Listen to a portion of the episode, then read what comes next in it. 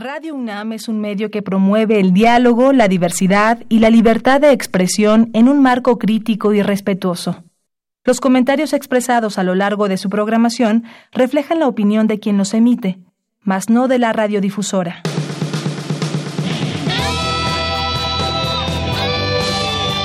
Prisma RU. Relatamos al mundo.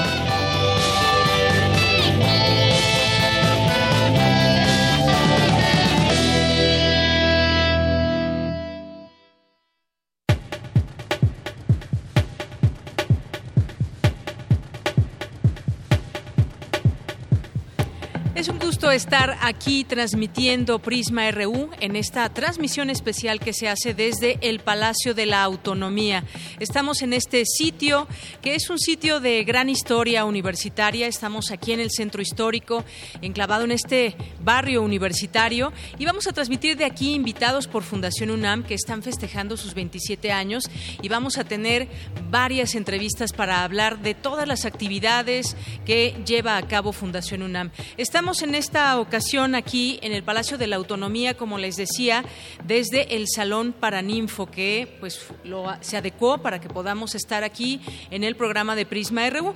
Este Salón Paraninfo es un salón donde se realizan acontecimientos muy importantes, actos solemnes de la universidad, como ceremonias de investidura de cargos académicos, conferencias, entre otros, diseñado en 1910 por el arquitecto y arqueólogo Leopoldo Batres. Así que desde aquí vamos a transmitir el día de hoy, Prisma RU. Como les decía, vamos a tener varios invitados que nos van a hablar de la trayectoria que ha tenido a lo largo de estos 27 años Fundación UNAM y Prisma RU se trasladó hasta acá. Aquí está todo el equipo. A nombre de todos ellos yo los saludo. Yo soy de Yanira Morán y vamos a iniciar justamente con algunos datos interesantes de este, de este sitio. A partir de 2002, las autoridades universitarias se dieron en comodato este inmueble a Fundación UNAM para promover la difusión y procurar también recursos para su mantenimiento. Ya les hablaremos de todo esto porque es muy importante también la participación de todas las personas, de todos los universitarios que siguen haciendo, que siguen que quieren que siga creciendo la universidad en distintos sentidos. Hay muchas actividades que lleva a cabo Fundación UNAM, como el caso de las becas, también apoya a muchos estudiantes, pero de esto le iremos platicando poco a poco. Así que les damos la bienvenida, estamos transmitiendo en vivo desde este Palacio de la Autonomía Universitaria. Bien, pues desde aquí, relatamos al mundo. Relatamos al mundo. Relatamos al mundo.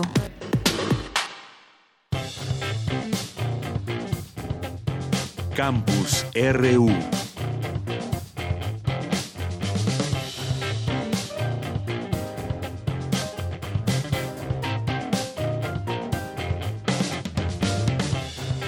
Bien, pues vamos a transmitir en un momento más, vamos a enlazarnos con nuestra compañera Cindy Pérez Ramírez, porque este viernes eh, Jorge Volpi presentó los cambios y nuevos proyectos de la coordinación de difusión cultural y pues los nuevos nombramientos se los daremos a conocer en un momento más.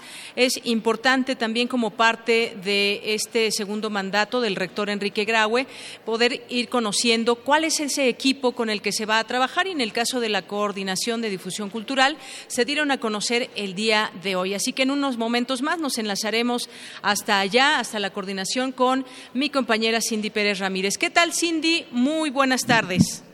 Deyanira, te saludo con mucho gusto. Muy buenas tardes. La Coordinación de Difusión Cultural UNAM inicia 2020 con nuevos proyectos y cambios en cinco de sus direcciones. En la sala Miguel Covarrubias del Centro Cultural Universitario fueron presentados estos cambios. El coordinador Jorge Volpi señaló que las decisiones fueron tomadas para aprovechar al máximo la experiencia de quienes han sido formados en la UNAM, así como para dar paso a un cambio generacional. Vamos a escucharlo. Nosotros siempre hemos querido ir formando equipos, eso ha hecho la universidad a lo largo del tiempo, equipos llenos de experiencia, de trabajo y de compromiso universitario. Y en realidad eso es lo que motiva justamente que haya estos movimientos y que estos movimientos en el equipo sean precisamente eso, eh, cambios de adscripción y de lugar para tratar de aprovechar al máximo la experiencia de quienes la han tenido durante mucho tiempo con nosotros, para tratar también de hacer cambios generacionales de personas que han sido formadas por nuestra propia universidad y que adquieran justamente ahora lugares eh, de mayor responsabilidad profesional. Eh, y en donde justamente podamos intentar que estos movimientos y ajustes le den una nueva vida y una mucha mayor energía al trabajo que realiza la universidad en su conjunto y por supuesto también la coordinación. A partir de febrero, la curadora Amanda de la Garza será responsable de la dirección de artes visuales, el músico José Wolfer asumirá la dirección de música y la promotora Ana Elsa Pérez estará al frente de la dirección de literatura. La Casa Universitaria del Libro será dirigida por la escritora Rosa Beltrán y la dirección de la Casa del Lago Juan José Arreola queda a cargo de la curadora Cintia García Leiva. ¿Qué te parece si escuchamos a Ana Elsa Pérez y Rosa Beltrán respectivamente? A partir de febrero me sumaré a este esfuerzo que se requiere en un proyecto que, en efecto, ya empezó hace más de cinco años con el Sistema Universitario de Fomento a la Lectura. Hemos atendido a más de 100.000 estudiantes de los 365.000 que falta por atender todavía. Y eh, a pesar de este esfuerzo, creo que desde la dirección, con el nuevo enfoque que tomará la Dirección de Literatura y de Fomento a la Lectura, ya con esa vocación nueva de promover la cultura escrita, podremos hacer muy buen trabajo, siempre en coordinación con el resto de la universidad y el resto de mis compañeros de la propia coordinación. Estamos hablando de 524 publicaciones, las que todavía están en proceso, de páginas digitales extraordinarias, de un material de lectura que es uno de los tesoros de esa dirección y de la universidad, con 6 millones 800 y tanto visitas en un alimento que es para todo el mundo, un periódico de poesía absolutamente consolidado y ecuménico, Cultura UNAM crea dos unidades, una académica cuya titular será la gestora cultural Gabriela Gil y otra de investigaciones periodísticas coordinada por el periodista Emiliano Ruiz Parra. ¿Qué te parece si los escuchamos? Creemos que eh, los procesos culturales tienen un desarrollo de conocimiento muy importante y la idea es, eh, conjuntamente con eh, los coordinadores de cátedra y también con otras áreas de la universidad, poder llevar adelante los programas académicos, tanto de formación como diplomados, como todo aquello que tenga valor curricular y que podamos desarrollar en la coordinación.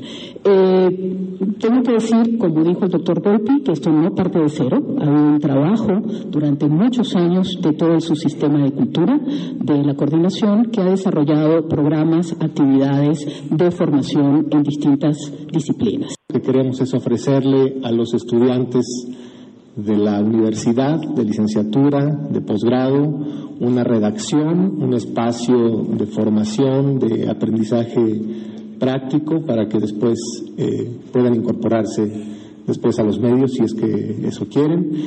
Y también eh, generar contenidos para las distintas plataformas de esta coordinación, la radio, la televisión universitarias, las revistas culturales, eh, los portales electrónicos. Queremos hacer un periodismo eh, relevante, ameno, que aporte contexto, que aporte perspectiva de Yanira Jorge Volpi también de conocer que se establecen tres nuevas cátedras, la Carlos Fuentes de Literatura Hispanoamericana, la Rosario Castellanos de Arte y Género, así como la Inés Amor en Gestión Cultural, mientras que la abogada y defensora de los derechos humanos Alexandra Haas será titular de la Unidad de Género e Inclusión, un eje principal de este nuevo enfoque en la coordinación de difusión cultural de esta Casa de Estudios.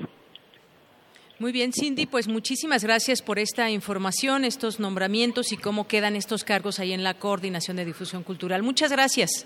Muy buenas tardes. Muy buenas tardes. Y bueno, pues también para generar contenidos de calidad que enriquezcan la oferta informativa de TV UNAM, Radio UNAM y Revista UNAM, se crea la Unidad de Investigaciones Periodísticas coordinada por el periodista Emiliano Ruiz Parra.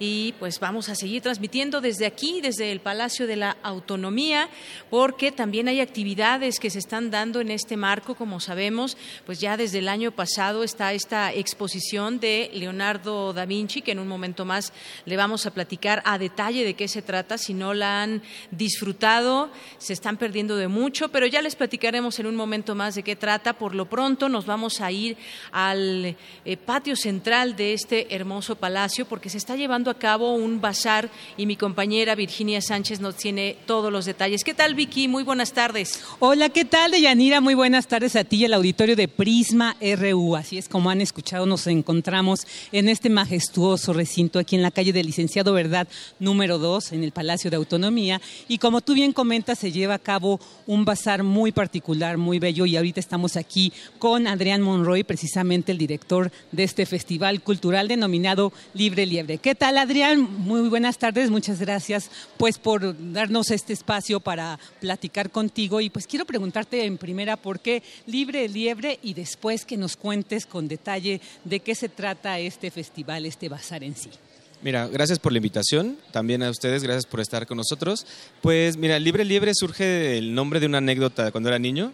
Eh, llegué a ver en, en, el campo una liebre silvestre y es un animal como muy salvaje, pero a la vez también es un poco tierna.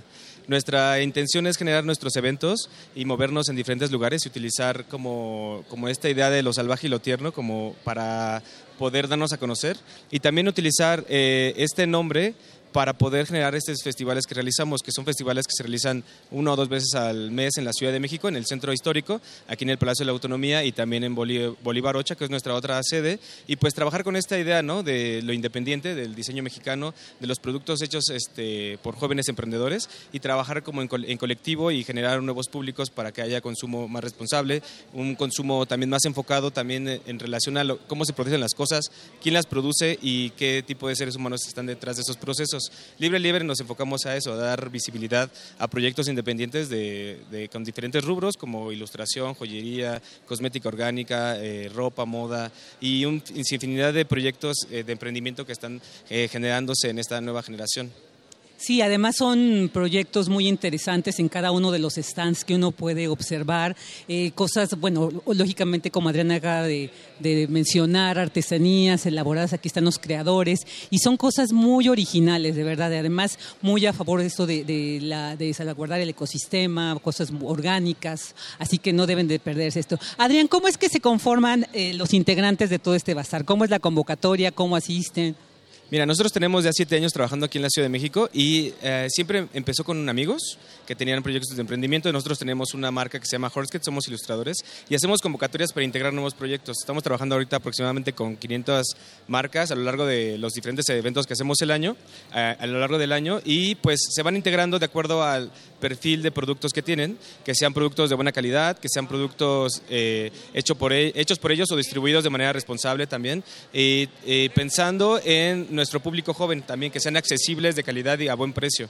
Entonces, como que tratamos de configurar varias, varios aspectos para que lo que se ofrezca en nuestros eventos sean eh, de buena calidad, buen precio y también con un, sello distintivo en, lo creativo y en lo divertido. Entonces, la intención es trabajar eh, con ellos y generar estos espacios de distribución de, mercancías, pero también de, historias de personas, ¿no? Personas que se atreven a, seguir sus sueños y a generar esta, estos proyectos empresariales. La idea es que vayamos creciendo juntos como generación y podamos llegar a más, a más público. Los días y horarios en que va a estar instalado el bazar. Mira, estamos este fin de semana en el, Palacio de Autonomía y estamos de 11 a 8 aquí en el centro de la ciudad y pueden visitarnos eh, muy cerca del metro del Zócalo, del metro Zócalo y también estamos a un costado del de Templo Mayor eh, y, también cerca del Palacio Nacional. Pueden visitarnos entrada libre aquí en el recinto y pueden encontrar unas más de 100 propuestas de diseño de emprendimiento.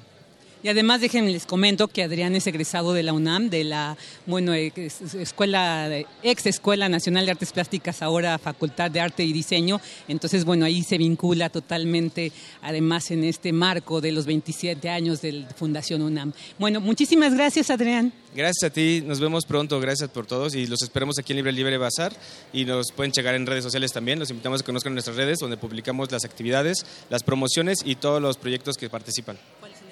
Eh, Libre Libre Bazar en Instagram, Facebook y Libre Libre MX en Twitter.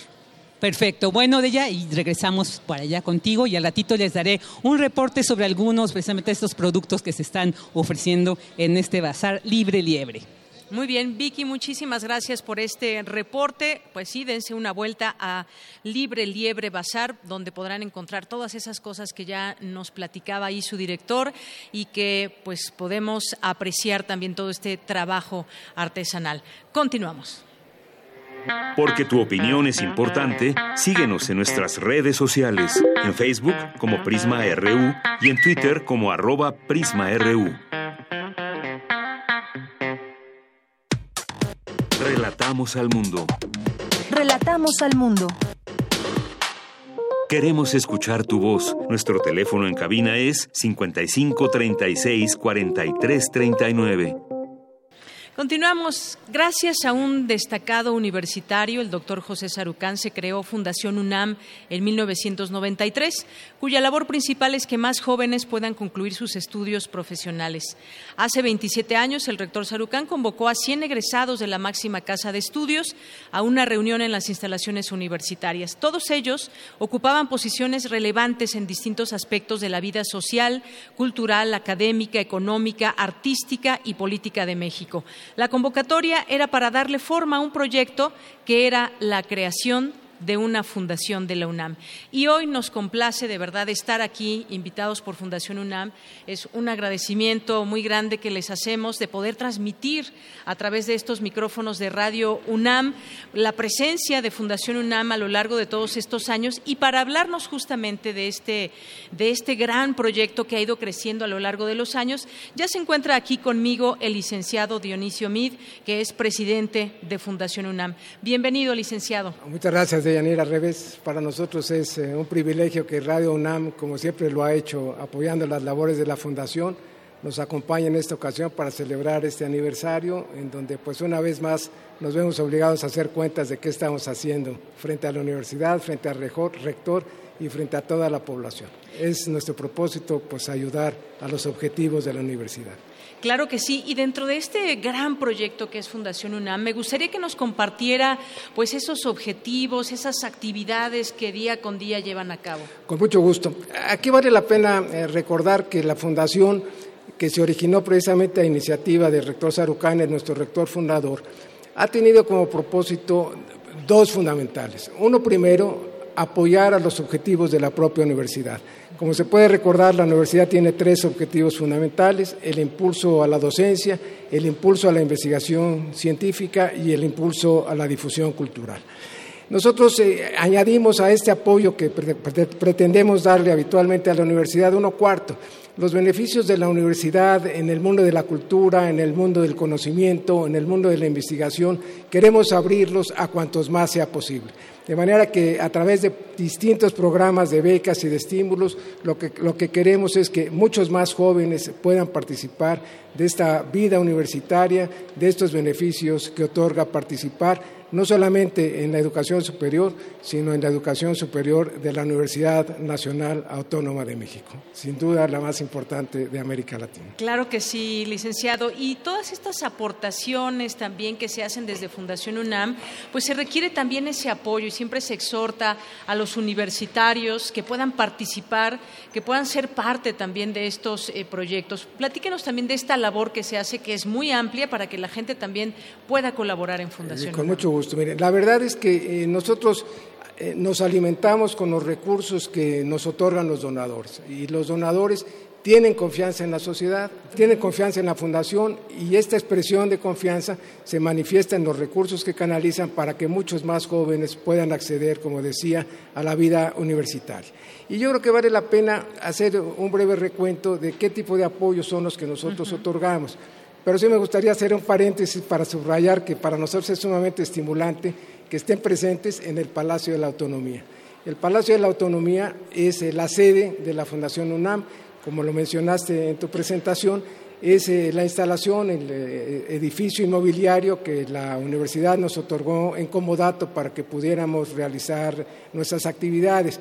y por sí solo el palacio pues es un recuento de la historia de nuestro país pues a partir de la independencia. Está ubicado en los solares eh, de lo que fue el Gran Teocalli, pues muy cerca de lo que fue la pirámide principal aquí al lado, de, al lado de, estas instalaciones, y luego en su propia historia y en su propia evolución, pues es casi un recuento de cómo fue la evolución desde entonces de la vida colonial, la independencia y ahora pues con las instalaciones universitarias. Quizá me gustaría subrayar un par de cosas, fue un tiempo convento, eh, aquí estuvo Sor Juana Inés de la Cruz, y aquí estuvo también en otro carácter porque fue prisionera Josefa Ortiz de Domínguez, una vez que se descubrió la conspiración, de manera que lo que pudieran platicar pues estos ladrillos es muy amplio. Y aquí también son las instalaciones en donde después fueron oficinas de... Perdón, aquí fue también la Escuela Nacional Preparatoria.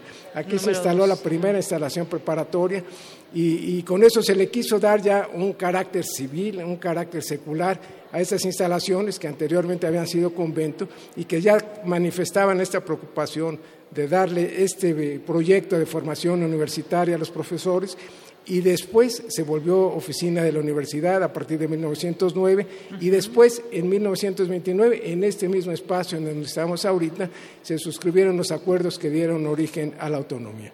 Aquí tenemos una placa de una expresión de Alejandro Arias, que fue uno de los actores principales en este esfuerzo del movimiento universitario, en donde recuerda que la universidad, dice una placa alusiva que aquí tenemos, se hizo autónomo por la revolución de nuestra palabra, de nuestra huelga y nuestra sangre. Ese es el precio que se pagó por la autonomía de que hoy disfruta la universidad y por la cual estamos comprometidos todos los universitarios día a día. Claro, ese, ese paréntesis histórico me parece muy importante apuntar todos estos eventos y toda la historia que trae este sitio justamente en el centro histórico, que en su momento pues todo este barrio universitario donde se encontraban facultades, que todavía quedan estas instalaciones que pertenecen a la universidad y que han ido con nuevas sedes en Ciudad Universitaria y afortunadamente muchas otras sedes que tiene nuestra universidad.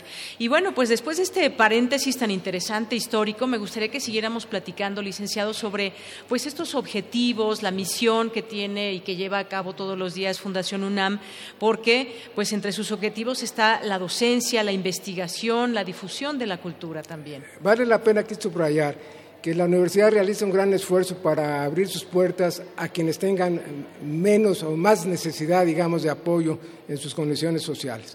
Aquí recordamos que la mayor parte de los alumnos de la universidad provienen de familias que generan entre cuatro y seis salarios mínimos, de manera que ya hay un objetivo importante de inclusión que tiene la universidad en su propia captación de alumnos y nosotros a través de las becas que damos, quizá la principal de ellas es la beca de manutención, son apoyos que permiten a quienes están haciendo sus estudios universitarios disponer de un recurso mensual que les permita afrontar de alguna manera los gastos que derivan de ser universitarios. Estos apoyos son bastante numerosos. Son alrededor, nosotros damos en estas distintas expresiones de apoyos entre 40 y 60 mil apoyos al año.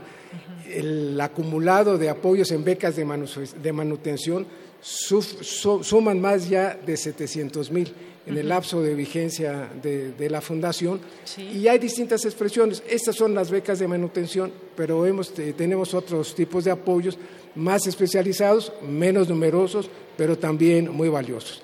Quisiera subrayar por su importancia también, porque recogen también una expresión de sensibilidad social, lo que llamamos becas nutricionales.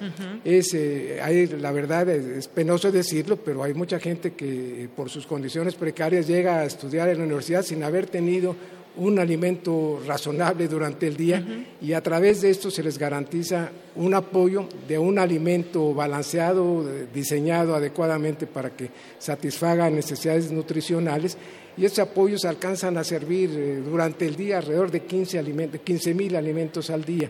El acumulado de apoyos que ya estamos por eh, generar eh, el próximo año, en este 2020, va a llegar a cerca de un millón. De manera que, que esto sí genera un espacio de viabilidad para que pueda uno realizar sus estudios en condiciones mejores. Otra de las expresiones que eh, nosotros hemos encontrado para estimular la, investigación científica son las becas que son los premios que se otorgan a, través de distintas instituciones. Aquí lo que hemos querido es eh, subrayar un concepto de vínculo entre la academia y las exigencias y los requerimientos del mercado. Nosotros pensamos que es bien valioso que la investigación que se hace en la universidad tome en cuenta las exigencias y las necesidades que está demandando el mercado. De manera que a través de estos premios lo que hemos hecho es que los donantes, las instituciones que otorgan los recursos, nos digan qué es lo que les gustaría que se investigara para realizar eh, un estudio, una investigación de manera puntual. Y esto eh, ha venido cubriendo muy distintos aspectos. Los hemos tenido estos premios pues en materia, por ejemplo, de la industria farmacéutica, llevamos cuatro años con este ejercicio, pero lo hemos tenido también en la industria energética, lo hemos tenido también en materia de salud con el Seguro Social, lo hemos tenido también, y es bien importante, asociados a grandes instituciones que también nos han dado su confianza para realizar estos premios. Y aquí subrayo dos eh, principales, Grupo Val, que tiene dentro de su propio espacio un Instituto de Educación Superior, y FEMSA también que a pesar de tener dentro de su propio espacio un instituto de educación superior, tienen la confianza de otorgarnos recursos para que eh, demos becas y para que demos premios también. En algunos casos eh, amplían su, apoyo para generar becas de estadías en sus instalaciones, para eh, realizar también actividades de investigación y también en algunos casos para realizar actividades de servicio social y otras en materia de prestación de servicios médicos. De manera que la cobertura es muy amplia y lo que se puede ofrecer, digamos, a los estudiantes universitarios es una, diversidad que permita que ahonden su formación en muy distintos campos y en muy distintas expresiones. Así es, y a través de estas distintas direcciones que también son parte de Fundación UNAM se llega cada vez a más gente, hacen brigadas de salud, por ejemplo, comunitarias, algo un punto muy importante porque llegan a zonas de difícil acceso muchas veces y que tienen pues pocas oportunidades muchas veces de ser atendidos y entonces hasta allá llega Fundación UNAM. Y es, es eh, bien importante este tipo de actividad porque generan un círculo, yo diría que muy virtuoso. son, son comunidades muy marginadas que requieren la prestación de servicios de salud, pero es también la posibilidad de que egresados de universidades, sobre todo en el caso de la Facultad de Odontología y de Servicios Médicos, puedan llegar a ejercer su actividad profesional supervisadas por maestros. Entonces, maestros, sus egresados y la comunidad universitaria integran este círculo virtuoso de prestación de servicios. La verdad es que este es un programa que se ha venido extendiendo al cabo de los años y, yo diría que el número de tratamientos que alcanzan a otorgarse en condiciones pues, realmente gratuitas para la población, otra vez con recursos que nos dan los donantes, pues son alrededor de 60 o 70 mil al año. De manera que, que sí es un beneficio amplio y sí permite que, se cubre este aspecto muy básico de que cada universitario, y, yo considero que todos los universitarios lo llevamos en, nuestra formación, cumplamos con un compromiso de vocación social con un compromiso de atención a la comunidad. Así es, y además son muchos frentes en los que se apoya desde Fundación UNAMI que hace este trabajo hacia la comunidad, hacia los universitarios, hacia un público en general, porque también hemos estado al tanto de estas conferencias importantes que se organizan y que llevan temas que, pues temas coyunturales que se deben de, de estar platicando desde la academia, desde este trabajo que también lleva a cabo Fundación UNAM. Para nosotros una forma de celebrar, y, esto ocurrió desde que cumplimos 20 años, eh, sentíamos que, la forma mejor en donde la universidad, la fundación podía eh, celebrar sus aniversarios era realizando foros, foros de reflexión en donde tuviéramos la posibilidad de reflexionar cómo estaba la UNAM, nuestro primer foro, y por eso se llaman 2020, fue para ver cómo se veía la universidad hacía 20 años cómo se ve, cómo se veía en la actualidad, en, aquel periodo, y cómo se proyectaban las exigencias y las necesidades en los siguientes 20 años. Y ahí podemos apreciar cosas muy interesantes. En primer lugar, no siempre se conoce lo que la universidad está haciendo en materia de docencia.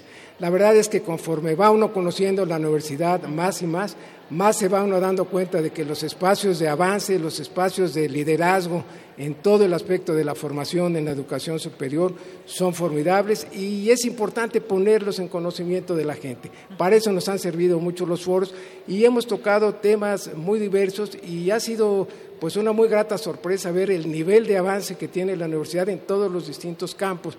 Hemos tocado el tema de la comunicación, el tema de la información, el tema de la formación, el tema de la contaminación ambiental.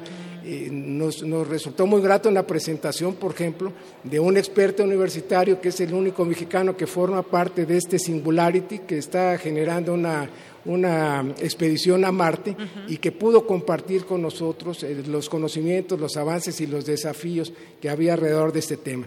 Otros temas, por ejemplo, el año pasado realicimos distintos foros eh, aprovechando efemérides que tuvieran que, que terminaran en años 19. Uno de ellos, por ejemplo, de lo cual ahora es esta exposición, fue sobre Leonardo da Vinci, que murió precisamente en 1519, pero otros también que tenían que ver, aunque, aunque parecieran dispersos, pero que acreditan un poco otra vez la diversión en la formación de la universidad, por ejemplo, pues los 50 años de la, del exilio español, los 500 años de la, de la llegada de Cortés, el, avance del Apolo, de, perdón, de, la, la, puesta de un este, satélite, del, Sputnik y luego pues, se comentó también los desafíos del Apolo y otros muchos aspectos nutricionales y médicos pues que han sido objeto de reflexión y que acreditan, eh, yo diría que elementos muy singulares. Primero, pues sí la trascendencia, en, la, la transversalidad en la formación de los especialistas universitarios pero sí también, y, este es un poco el desafío que también tenemos, sobre todo los quienes forman a los jóvenes universitarios, que una buena parte de los grandes avances de la humanidad pues se han venido realizando en todo este espacio de investigación científica pues en los últimos 30 años, probablemente a finales del siglo pasado o en este siglo. De manera que, el desafío de manejarse a la vanguardia en los aspectos tecnológicos es muy grande en la universidad y la universidad ha estado al alcance de estos desafíos. Yo creo que eso, eh, cada vez que conoce uno más a la universidad, cada vez se siente uno más orgulloso de eso. Y yo creo que también en este espacio de comunicación, pues lo que ustedes hacen en Radio UNAM acredita también esta capacidad de liderazgo, difundiendo lo que la universidad hace. Y aquí quiero aprovechar para subrayar que ustedes han eh, generado la posibilidad de difundir nuestros eventos y a través de TV UNAM se han venido grabando también con la posibilidad de que se difundan en tiempo real ya en los bachilleratos, en las preparatorias y también con la posibilidad de que una vez grabados pues, se puedan llevar a otros espacios. Y contamos otra vez pues, con los mejores especialistas de la universidad. Por ejemplo, el año pasado que cumplíamos el aniversario de la autonomía también, los 90 años, pues tuvimos un ciclo de conferencias sobre esos temas, en donde, en donde, contamos con la presentación tan especializada, tan profunda y tan diversa del doctor Vicente Quirarte, que cubría mucho toda la parte histórica y cultural, eh, con Javier García Diego y con el doctor Sergio García Ramírez. De manera que, que estas son, son eh, baluartes universitarios y son expresión de que queremos nosotros estar también presentes en la vida universitaria y acompañando también su propia historia y su propia trayectoria. Claro que sí, desde hace 27 años hacen este acompañamiento y también afortunadamente hay muchas alianzas y hay aliados en todo esto. Eh, a nosotros nos da muchísimo gusto que nos hayan invitado y también poder promover todos esos eventos y actividades que ustedes realizan. Cada mes contamos con su visita con distintas personalidades de, Fundación UNAM que hacen posible también esta difusión y la, campaña de asociación también que ustedes tienen en marcha es muy importante. Con eso, licenciado, concluimos para exhortar a la gente que nos esté escuchando, a todos aquellas personas universitarias, público en general, a que se sumen, que se sumen a esta campaña de yo, asociación. Yo creo que es eh, muy importante porque eh, en la medida que cada vez más eh, generemos recursos, en esa misma medida abrimos nuevas oportunidades a los jóvenes. Alguna vez teníamos oportunidad de, estar presentes en un evento en donde se otorgaron unos doctorados honoris causa y yo les decía a muchos de quienes entraban a la universidad, que ellos también habían empezado con un primer día de clases entrando a CEU y que cobraran conciencia de que entraban a un recinto que era patrimonio de la humanidad y que su principal patrimonio, siendo tan bueno el de las instalaciones físicas, era el de la sabiduría, el del conocimiento y el de los valores que ahí iban a aprender. Entonces, en la medida que nos eh, generen mayores recursos, tendremos más posibilidades de ayudar a los jóvenes. Aparte de estos apoyos que damos en las becas de manutención, hemos tratado de canalizar lo que llamamos becas de movilidad. Estas becas de movilidad lo que permiten es que se vaya un estudiante un semestre fuera y eso genera también la posibilidad de que eh, tenga uno el beneficio de otra cultura, el beneficio de otro idioma, el beneficio de otro enfoque de conocimiento. Pero esto no puede lograrse pues, si no contamos con los recursos suficientes. De manera que tanto para los apoyos nutricionales como para las becas de manutención, como por estos espacios de especialidad en las becas de movilidad, en la medida que dispongamos de mayores recursos, en esa misma medida tendremos más posibilidades de apoyar a los universitarios. A nosotros nos gusta decir que, que en la Fundación hacemos posible lo imposible, pero solo lo podemos hacer si disponemos de los medios, si disponemos de los recursos, que los propios universitarios, en primer lugar, debiéramos en este espacio de solidaridad y de inclusión sumar para apoyo de la universidad, pero que todo mundo, y a nosotros también nos da mucho gusto que haya muchas gentes que no tienen origen eh, de formación en la UNAM, que se acerquen también a la Fundación para otorgarnos recursos con estas finalidades. Claro que sí. Bueno, pues entren a la página de Fundación UNAM, conozcan a detalle todo lo que hacen y esta posibilidad también de hacer realidad todos los sueños de muchos estudiantes que lo requieren. Así que, pues no me resta más que agradecerle de nueva cuenta, licenciado, que nos hayan invitado a todo el ¿eh? equipo que forma parte de Fundación UNAM. Gracias por esta invitación y vamos a seguir hablando a lo largo del ¿eh? programa. Y le vamos a seguir pidiendo apoyos porque pues tenemos cada año nuestro, nuestro techo del año previo, pues es nuestro piso del año siguiente y contar con el apoyo que ustedes nos dan es muy valioso para nuestras actividades. Muchísimas gracias, Deyanira, y gracias a todo el equipo. Muchísimas gracias. licenciado Dionisio Mid, presidente de Fundación UNAM.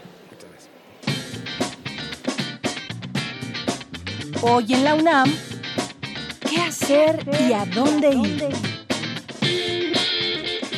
Como parte de las actividades conmemorativas por los 250 años del natalicio de Beethoven, de enero a diciembre de este año, los integrantes de la Orquesta Filarmónica de la UNAM interpretarán las nueve sinfonías y los cinco conciertos para piano del compositor alemán. Además, Intérpretes contemporáneos estrenarán obras referentes a cada una de las sinfonías. Los conciertos se realizarán los días sábado en punto de las 20 horas y domingo a las 12 del día, de enero a diciembre de este año, en la sala Nezahualcóyotl. Consulta las localidades en www.musica.unam.mx. Hoy es viernes de teatro en la UNAM. No te puedes perder la puesta en escena Un beso en la frente basada en el texto homónimo de la escritora Esther del Brío González. Esta adaptación de Jimena M. Vázquez y bajo la dirección de Isabel Toledo nos invita a reflexionar acerca de la violencia en contra de las mujeres. Las funciones serán hoy a las 20 horas, mañana sábado en punto de las 19 y el domingo a las 18 horas en el Foro Sor Juana Inés de la Cruz, ubicado en el corazón del Centro Cultural Universitario. La admisión general es de 150 pesos con descuentos habituales. Recuerda que a partir de hoy se instalará el Bazar Libre Liebre, espacio de difusión y socialización de propuestas de diseño en sus diferentes vertientes, diseño industrial, de modas, ilustración, entre otras. Aquí podrás adquirir diversos artículos directos de sus fabricantes, como productos de aseo personal 100% naturales, que son una excelente manera de ayudar al medio ambiente, además de comida, ropa y zapatos con diseños únicos, entre otros artículos personales. Podrás participar además en talleres de bordado, pintura y comida, entre otros. Este bazar se encuentra instalado al interior del Palacio de la Autonomía los días 17, 18 y 19 de enero de 11 a 20 horas. La entrada es libre.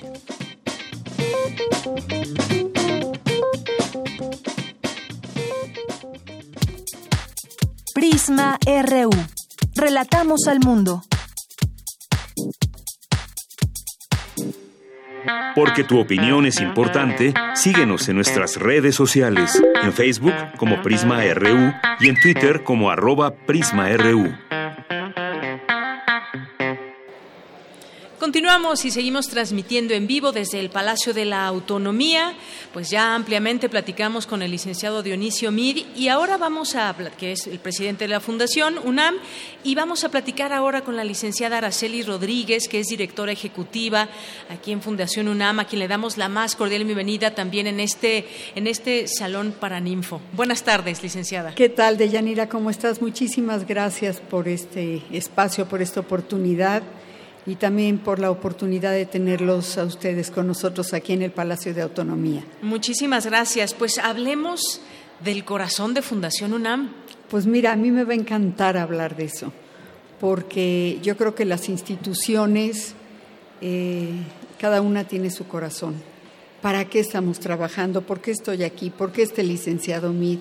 ¿Por qué existe la Fundación UNAM? Eh, muchas instituciones eh, tienen becas y entregan becas, y, que es nuestro programa principal, este, apoyan, pero ¿cuál es el fondo? Siempre el licenciado Mid nos ha dicho, nosotros cambiamos vidas. Y nuestro fin es cambiar la vida de esos estudiantes y de la gente que los rodea. Es darle una oportunidad a esas personas que están en la universidad, que están haciendo un esfuerzo el doble de lo que otros muchos estudiantes, porque estos estudiantes en general a, los que nosotros apoyamos, que apoyamos a casi 68 mil estudiantes, este, les cambiamos la vida, son estudiantes de escasos recursos. La mayoría viven con menos de cuatro, bueno, toda la familia vive con menos de cuatro salarios mínimos, que sin este apoyo ellos no podrían estudiar. Pero aquí lo interesante es que son muchachos, son alumnos que a lo mejor viven a dos horas o tres horas de camino, que tienen que tomar determinados eh, eh, transportes para llegar a la universidad. Que les es difícil llegar a... Y muchos no comen o, o gastan en transporte, o gastan en comida, o gastan en copias, o tienen que comprar un libro, etcétera. El caso es que con este pequeño apoyo nosotros los ayudamos a poder solventar estos problemas, para poder llegar a esa meta, a ese sueño que tienen ellos, para poder lograr lo que traen en mente. Y al lograr lo que tienen en mente, no solo cambia su vida, cambia su entorno, porque estos muchachos terminan ayudando a sus padres, ayudando a sus hermanos, cambiando la visión de toda una familia o de todo el entorno. Es impresionante. Por eso muchos de los padres de estos muchachos becados los apoyan con lo que pueden y como pueden y buscan el espacio para que estos muchachos puedan estudiar, porque saben que en ellos confían para que su situación cambie. Y estos muchachos eh, tienen, que, tienen que tener la mayoría más de ocho de promedio, no importa la carrera. Y a veces hay carreras muy difíciles, ciencias, ingenierías, químicas y así muchas otras. Y muchas de estas carreras los muchachos no pueden trabajar porque a lo mejor son carreras que tienen que estar hasta 10 horas en el, en el lugar entonces es de veras un cambio y un cambio fundamental de vida, no nada más es terminar una carrera, es un cambio fundamental de vida, un cambio fundamental de familia, un cambio fundamental de visión a futuro y un ejemplo para mucha gente que los rodea. Así es, todo lo que se siembra en estos estudiantes que posteriormente terminan su es carrera. multiplicador. Exactamente, así que si nos preguntamos cómo se mueve también Fundación UNAM, se mueve con el corazón y con mucho apoyo, mucha solidaridad también de la gente que entiende justamente esta parte importante, por ejemplo, de las becas y todos los programas que ustedes tienen. Bien, pues algo más que quiera agregar, licenciada, en todo esto. Bueno, pues mira, eh, dos cositas. La primera es que sería para nosotros importantísimo que nos apoyaran. Eh, tenemos eh, la página www.fundacionunam.org.mx o llamar al 53 400 900 y el que quiera apoyar, pues se lo agradeceríamos muchísimo. Nosotros cambiamos vidas, hacemos posible lo imposible. Y por otro lado, tenemos eh, de recién estreno la tarjeta de crédito Fundación UNAMIN Bursa, que lo interesante, además de todas eh, las facilidades y todos los descuentos que tiene esta tarjeta, que son muchos, también tiene la, eh, bueno, el detalle de ellos de que el 2% de lo que se saque en utilidad de esta tarjeta va dirigido a Fundación UNAM para seguir apoyando becas. Entonces, si, les interesa solicitar esta tarjeta, es una tarjeta con muchas eh, cosas muy buenas. Yo les, eh, les pediría que si tienen interés se acerquen a la página que se las voy a dar. Es tarjeta-fundacionunam.com y que ahí vean eh, pues que lean a ver si les gustaría tener esta tarjeta y se metan a la página. Muy bien, pues eh, consulten esta información, les insistimos en que consulten la página de Fundación UNAM, porque además todo ahí está de manera muy clara y transparente, todo este uso de recursos que se hacen llegar a través de la gente y para qué se va todo este recurso para apoyar a esas historias que en un futuro pues lo agradecerán, por supuesto. Sí, ayúdenos a cambiar vidas, por favor. Así es. Gracias, licenciada Araceli Rodríguez, directora ejecutiva de Fundación UNAM. Muchas gracias, Deyanira. Gracias. Prisma RU. Relatamos al mundo. Porque tu opinión es importante, síguenos en nuestras redes sociales, en Facebook como Prisma RU y en Twitter como arroba PrismaRU.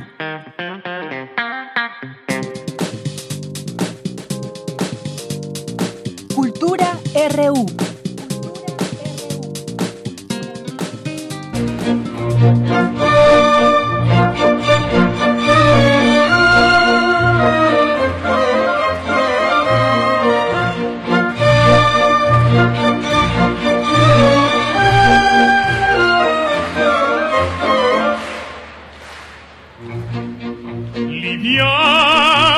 Liviamo nei lieti calici che la bellezza infiora. E là fuggevo, fuggevo l'ora si inebriavo tutta. Li bionde dolci fremiti che suscita l'amore poiché quell'occhio il cuore onnipotente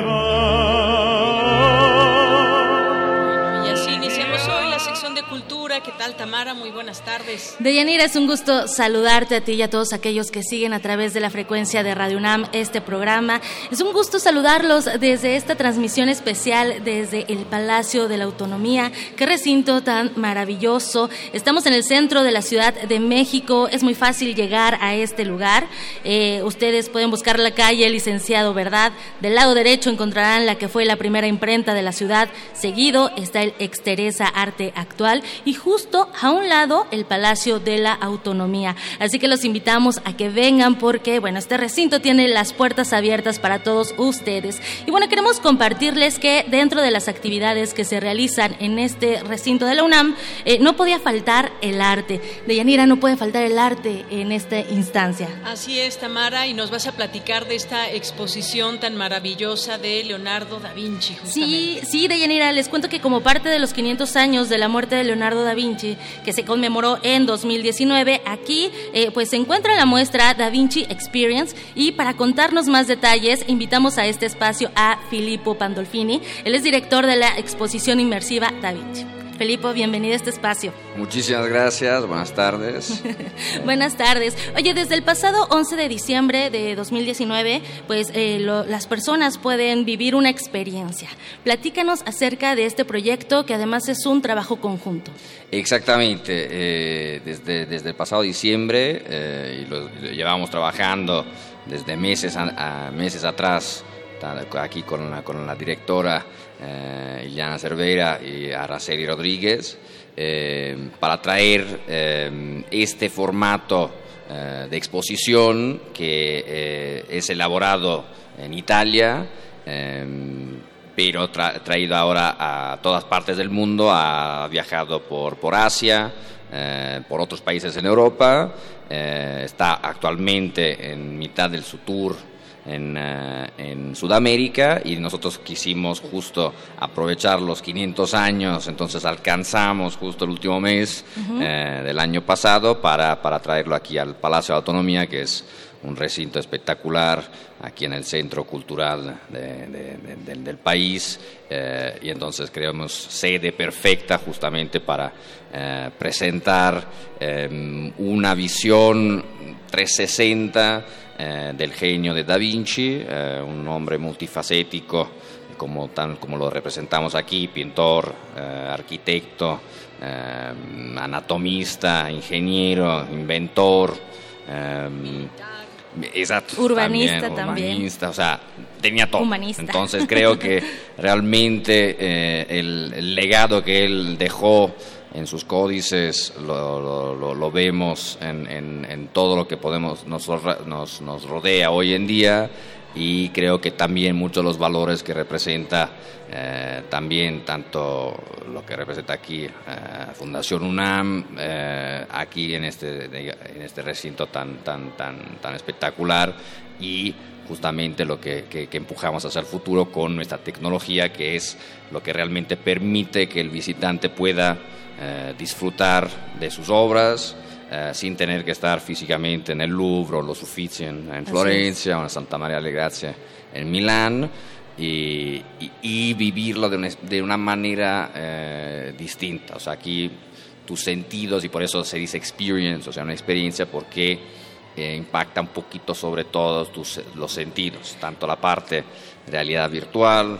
la parte inmersiva de proyecciones, imágenes, sonidos eh, y obviamente una parte un poquito pesada de información porque evidentemente hay mucho de qué hablar de este personaje. Yo, no creo que impacte un poquito, yo más bien creo que sí es una experiencia que deben de vivir las personas que nos escuchan. Ahorita mencionabas algo bien importante, ¿no? Este legado de, un genio que eh, sigue asombrando a toda la, humanidad, a estudiosos también y que, bueno, mencionabas los códices, estos códices de espejo que, bueno, es un legado, podemos ver también eh, a escala alguna de sus, de sus obras maestras, como el paracaídas de pirámide.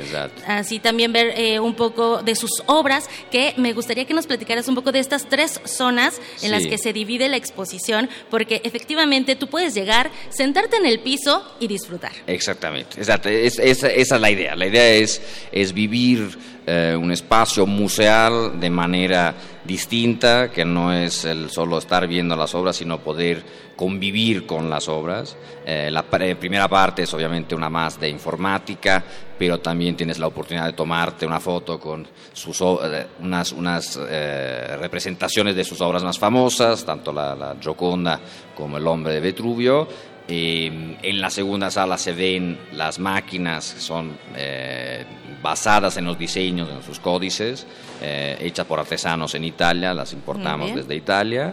y entonces ya ahí tienes varias que gracias al, a nuestro staff que les puede mostrar sus funcionalidades pueden entender mejor lo que era hace 500 años y que podía ser actual hoy en día. Entonces es, es, es, bastante impactante entender justamente esta conexión entre el pasado y el presente. Y en la tercera sala, que es, que es digamos la de mayor impacto, eh, en unas pantallas de 5 metros por, por 10, somos, estamos rodeados eh, por este video de, mapeado por todas estas, eh, eh, por las cuatro paredes, nos rodean todas sus obras más famosas. Eh, su, también hay un poquito más de información sobre cómo él representaba tanto los retratos femeninos, cuál era su visión, sus técnicas, sus técnicas exactamente y es dar exactamente un poco el contenido, pero dejar más allá de las palabras que las imágenes eh, hablen por sí mismas y entonces ahí realmente somos, venimos abrazados por, por, por, por, por sus colores y su, su, su, su, genio. Y pasando a la sala final estamos en la parte que decía que, que, que, que es otra manera de vivir o experienciar su eh, sus inventos, entramos adentro de sus inventos, gracias a la tecnología podemos entrar dentro del tanque, dentro del barco dentro del helicóptero y, y nos transportan en este, en este, en este viaje. Claro. Filipo, esta exposición eh, pues cumplió ya un mes. Sí. ¿Y cuál ha sido, eh, qué te han dicho, qué te han compartido los asistentes, eh, que tú nos puedas también compartir a nosotros y a toda la audiencia de Radio UNAM? Pues ha sido, ha sido realmente muy bien recibido, la verdad que, que- que- que nos ha sorprendido bastante, hasta nos, nos tomó un poquito por sorpresa en ciertos momentos, entonces hemos, hemos, hemos trabajado duro para siempre ir mejorando las experiencias, obviamente eh, como en todas las experiencias hay bueno y malo, nosotros tomamos todos los aspectos para ir mejorando siempre la, la experiencia del visitante, Eh, ya vamos más de 25 mil personas que, que han pasado por, por estas salas eh, y esperamos tener el mismo número este mes. Eh, y si así fuera, entonces eh, sería la idea de extender eh, pasada la fecha que tenemos establecido, que era el 16 de febrero, porque ya nos están pidiendo que por favor que la tengamos un poquito más. Y la verdad que, nos gustaría que cuanta más gente pudiese, pudiese disfrutar de- de- de- de este espacio, de esta experiencia. Y entonces a vista de eso también estamos pensando siempre más, más interacciones para que la gente eh, pueda disfrutar siempre, siempre más. Por supuesto, y bueno, también a la gente que nos escucha para que vaya agendando la- las fechas también, Sí. los horarios, cómo podemos seguirlos en redes sociales para que también eh, pues vayan investigando un poco más. Además, bueno, también comentarles, ¿no? Que ya llegar al Palacio de la Autonomía es una experiencia total. Exactamente. Y luego tienen esta exposición que es, maravillosa. Nosotros somos la cerecita sobre un pastel bastante ya, Así es. ya bien, muy bueno. Eh, los hashtags, tanto en, la- en las redes son es Da Vinci Experience o eh, Cross Media México. eh, y nosotros los boletos los pueden encontrar en boletia.com eh, y, y ahí estamos de lunes a domingo. Si se compran por horario, eh, entonces sí recomendamos sobre todo lo que son fines de semana. Venir ah, preparados con el tiempo, sí, porque hay que esperar, pero también disfrutar. Exactamente, exactamente, pero sí, buscar cuanto antes sus boletos para no, no, no quedarse fuera. Excelente, pues agradecemos mucho la visita a, a este espacio eh, y que nos hayas platicado Filippo Pandolfini, director de la exposición inmersiva Da Vinci, acerca de este proyecto y también invitamos a toda la gente a que se atreva a vivir esta experiencia sensorial, se la van a pasar muy bien. Muchísimas gracias. A ustedes, muchísimas gracias. Y bueno, Deyanira, seguimos, seguimos con más información, terminamos esta sección de cultura, pero todavía tenemos más. Claro que sí, Tamara, muchísimas gracias. Y sí, desde que llegamos hemos visto filas y filas de las personas que entran a ver esta exposición, una parte también de, eh, de realidad virtual muy interesante, así que no se la pierdan. Gracias, gracias Filipo, gracias Tamara. Vamos a hacer una pausa y regresamos a la segunda hora de Prisma RU.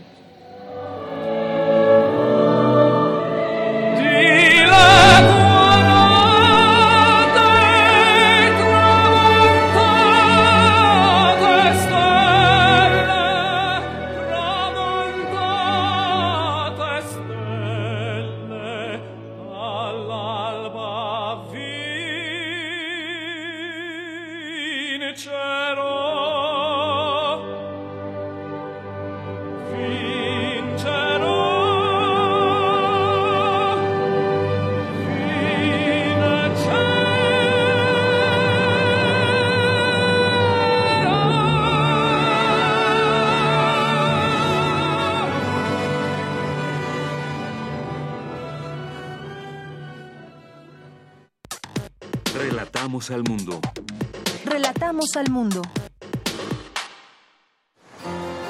En la hora cero, cuando los gatos dilatan sus pupilas y nuestros corazones se vuelven noctámbulos, nuestra mente escucha los cantos de la luna. Entra a este recinto gótico, donde la música llega desde el subsuelo hasta tus oídos. Carpe Noctem, el lugar de las almas extraviadas, todos los viernes a las 12 de la noche, con Sanoni Blanco, por el 96.1 de FM, Radio UNAM. Experiencia sonora. Casa del Lago UNAM abre inscripciones para el primer trimestre 2020 de cursos y talleres. Artes escénicas, fotografía, historia del arte, literatura y mucho más. Consulta fechas, costos y horarios en casadelago.unam.mx. Habla Alejandro Moreno, presidente nacional del PRI. Revolucionar es como una emoción. Y en el PRI las emociones nunca mienten. Hoy tenemos que subirle las revoluciones a lo que tenemos que cambiar. Vamos a subirle las revoluciones al carácter y al orgullo. Hoy tenemos que subirle las revoluciones a las elecciones abiertas. Vamos a subirle las revoluciones a nuestra militancia. Vamos a subirle las revoluciones hasta volver a ganarnos tu confianza. Gracias. PRI, el Partido de México.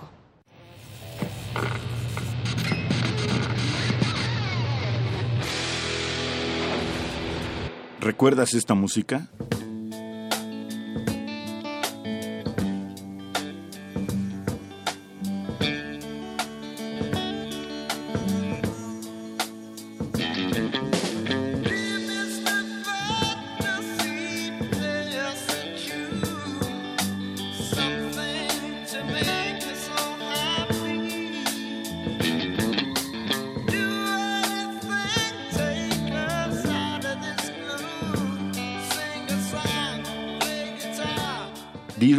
Fantasy, Traffic, 1967. Recuerda y revive con nosotros cuando el rock dominaba el mundo. Todos los viernes a las 18.45 horas por esta frecuencia, 96.1 de FM. Radio UNAM, Experiencia Sonora.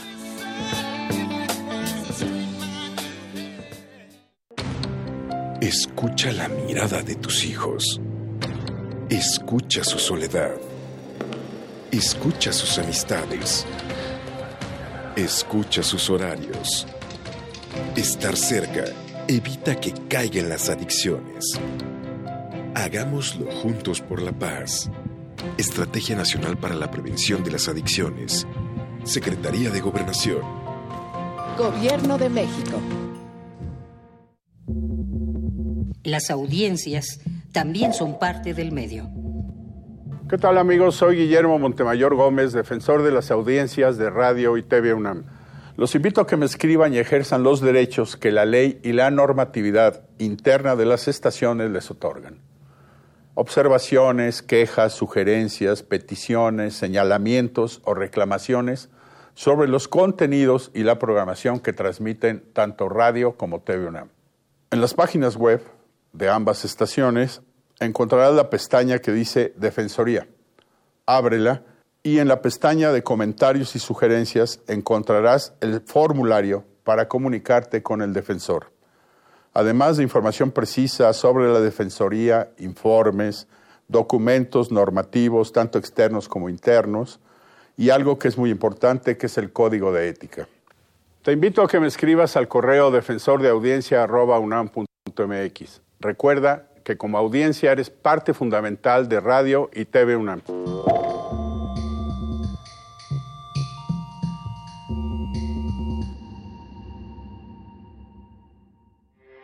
Porque tu opinión es importante, síguenos en nuestras redes sociales, en Facebook como Prisma RU y en Twitter como arroba PrismaRU.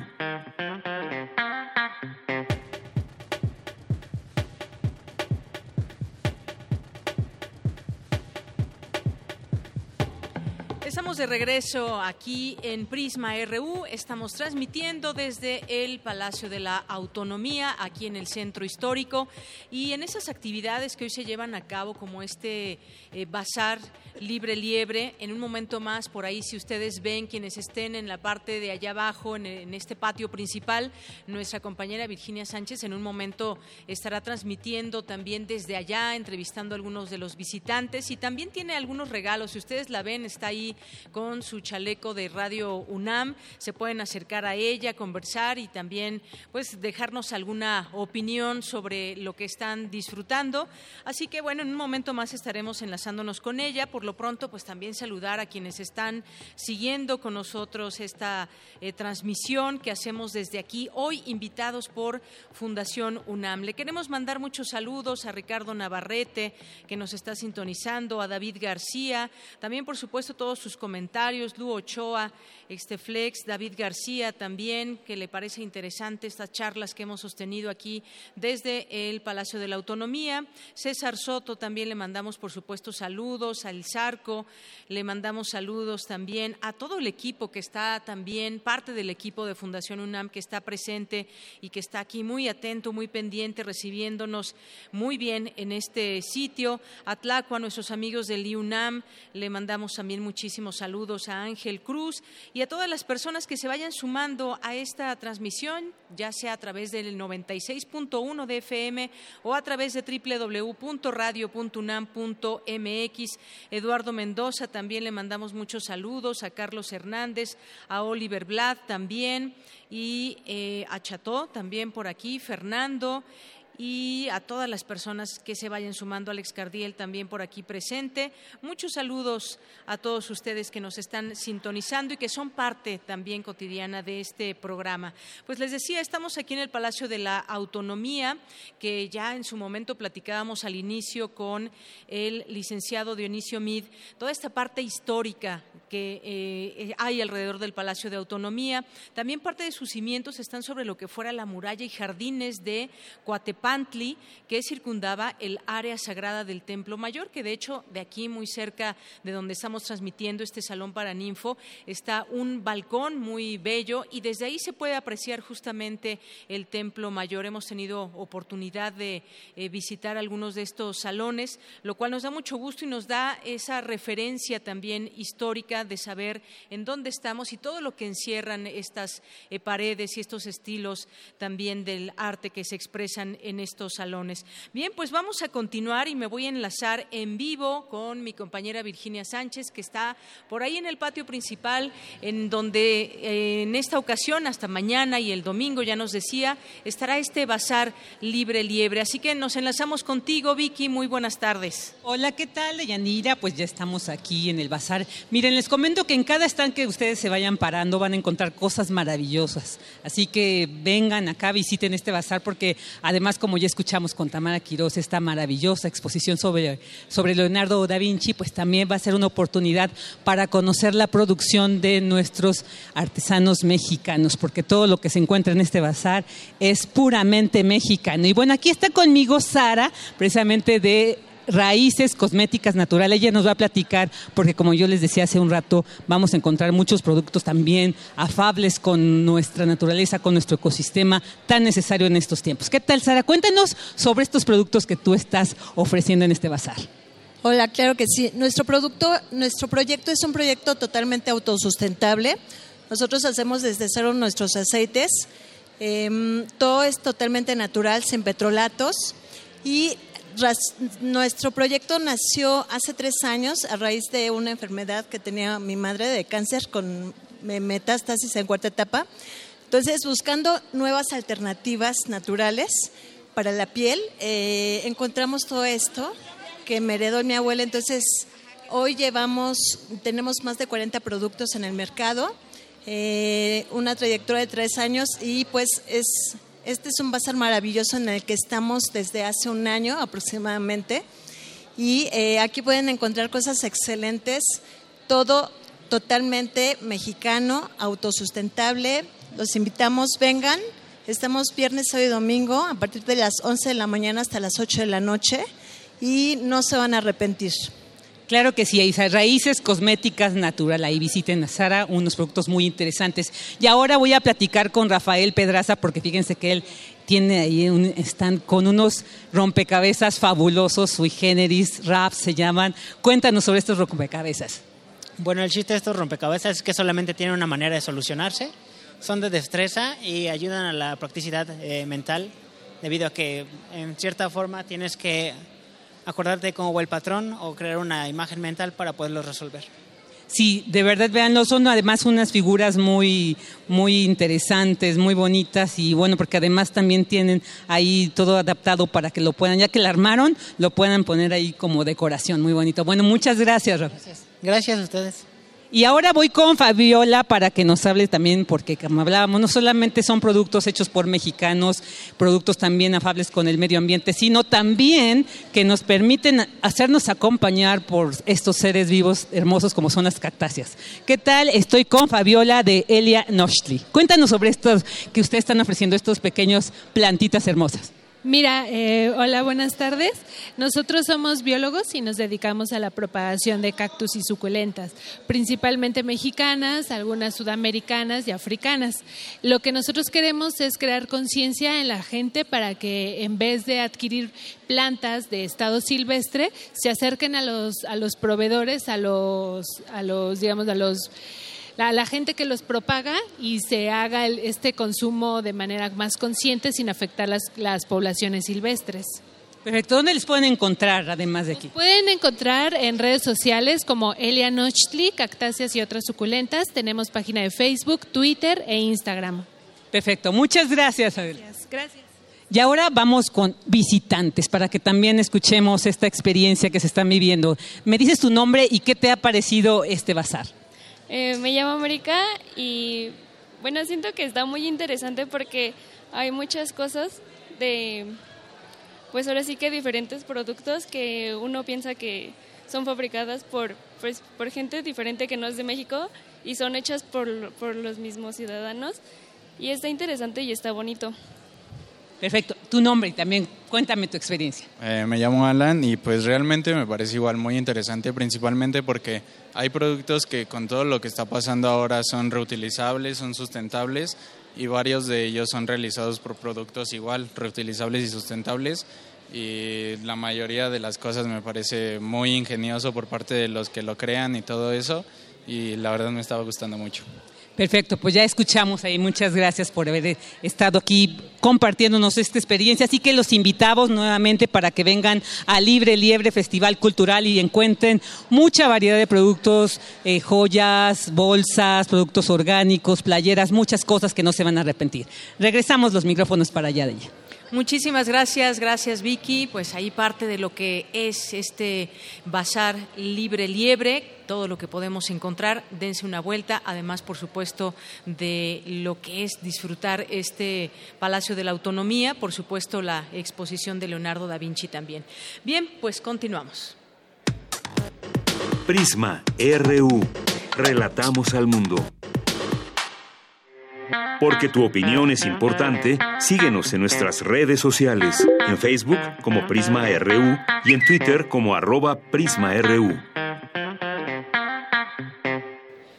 Y como habíamos comentado cuando iniciamos este programa aquí en vivo desde este Palacio de la Autonomía, pues seguiremos platicando también sobre las actividades, los proyectos de Fundación UNAM.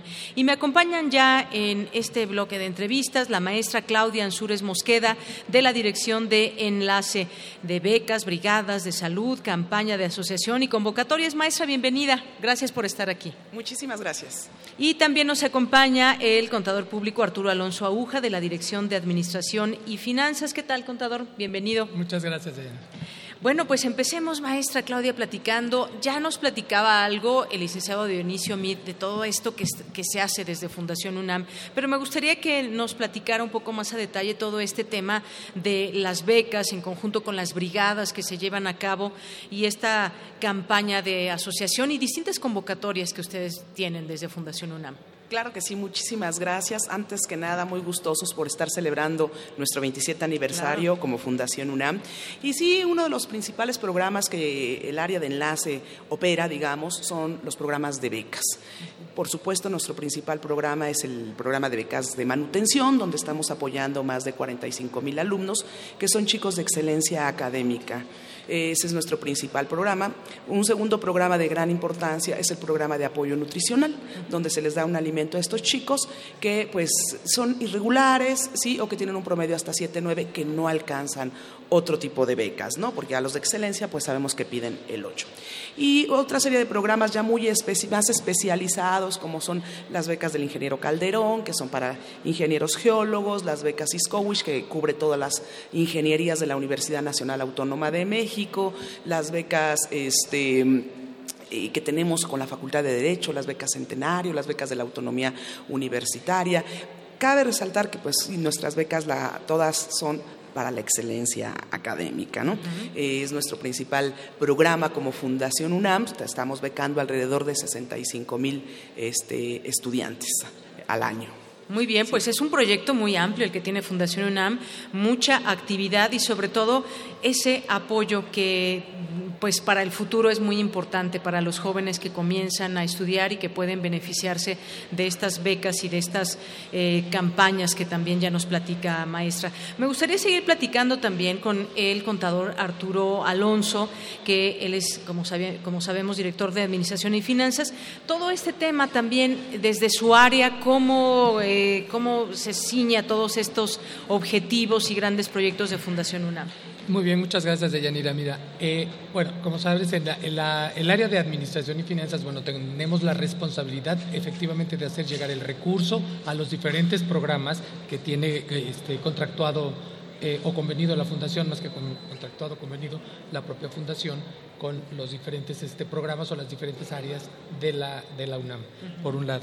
Eh, y por otro lado, bueno, también tenemos que hacer frente o responsabilizarnos de lo que viene siendo la transparencia de estos recursos para con los propios donantes, que eh, mencionaba el licenciado Mid hace un momento, cuando él dice, bueno, pues ok, todos estos proyectos están auspiciados por gente, por, por, eh, por personas altruistas que están apoyando esta decisión, pero también tenemos que ser responsables ante las autoridades sociales o fiscales eh, de, del buen cumplimiento de este punto. Pero yo quisiera abundar más allá de, ese es mi trabajo operativo tradicional, pero en, eh, tenemos otro, otro proyecto muy importante que para nosotros es una fuente también de financiamiento para apoyar becas, porque al final del día pues tenemos que buscar, los recursos son finitos, entonces tenemos que seguir buscando por todos lados hacerlo. Nosotros contamos con un apoyo de parte de la universidad, que es su conocimiento, el cual nosotros lo tratamos de extrapolar y sacarlo de las paredes de, eh, los recintos universitarios. Nosotros contamos con 14 sedes. Eh, alrededor de la, eh, de la Ciudad de México, básicamente, aunque tenemos uno en Querétaro y otro en Cuernavaca estas 14 sedes lo que llevamos es el conocimiento de la universidad, pero ya al público en general. No necesariamente tiene que ser un alumno universitario o un exalumno universitario el que tenga derecho a este tipo de cursos o de programas, sino de todas las este, de, todos los campos, campos este, sociales de la, de la ciudad. De la ciudad me estoy refiriendo porque aquí tenemos el grueso del, del tema. Ojalá y tuviéramos este, en muchas partes de la, de la República. Y entonces nosotros nos vamos más allá de los cursos de idiomas. Estamos en posibilidad de hablar o de, o de impartir todos los cursos que la UNAM tiene a su vez en su acervo, ¿no? Por otro lado tenemos todo lo que son cursos, talleres y diplomados para ser extensivos al, al público en general con las diferentes escuelas y facultades de la universidad para poder explotar este, este conocimiento. No me gusta la palabra explotar, pero es este pero es una forma de decirlo. y es una forma en que Fundación UNAM se hace de recursos también para seguir apoyando los diferentes programas, de, particularmente de becas. Claro. Los otros están etiquetados. Muy bien, pues muchas gracias por todo este comentario, esta explicación también de lo que hace Fundación UNAM y cómo desde esta área también se suma a estos eh, proyectos. Algo que mencionaba muy importante es esa justamente esa transparencia que distingue a Fundación UNAM y que también me gustaría regresar con la maestra Claudia para que nos platique de esa campaña de, asociación que es muy importante, que ya nos daba un preámbulo, por supuesto, licenciado Mid, pero que me gustaría que también nos platique de ello, maestra. Claro que sí, aquí nosotros estamos invitando a toda lo que es comunidad universitaria, egresados, amigos que quieran ser de la Fundación UNAM, a que puedan ser socios de Fundación UNAM. Nosotros estamos eh, en todos lugares de la Universidad Nacional Autónoma de México, estamos acudiendo a los diferentes espacios que tiene la universidad, hasta inclusive en iniciativa privada, donde nos permiten colocar un stand. Esa es una primer vía, hacerlo de manera personal. Pero si no, este, los podemos ver por ahí, podemos también hacerlo a través de nuestra página web, pueden meterse a nuestro Facebook, pueden este, eh, hablar a nuestro call center este, para que se puedan asociar. Nosotros tenemos diversas categorías de asociación, como es la azul y oro, la oro y la azul, y cada una de ellas tiene una aportación que puede ser anual, semestral, trimestral o mensual. Puede hacerse desde depósitos en efectivo, transferencias interbancarias, por cheque o con que nos llamen, nosotros acudimos hasta el domicilio para que los podamos asociar a la Fundación UNAM. Obviamente todos estos donativos pues van a apoyar lo que son los programas de becas que tiene la Fundación UNAM por favor no dejen de visitar nuestra página, la cual es www.fundacionunam.org.mx y si ya se quieren direccionar más a lo que es la asociación, diagonal, asociate. Muy bien, pues ser parte de la universidad y también haber recibido esa oportunidad, pues también llega un momento en que podemos nosotros apoyar a todas esas generaciones que vienen atrás,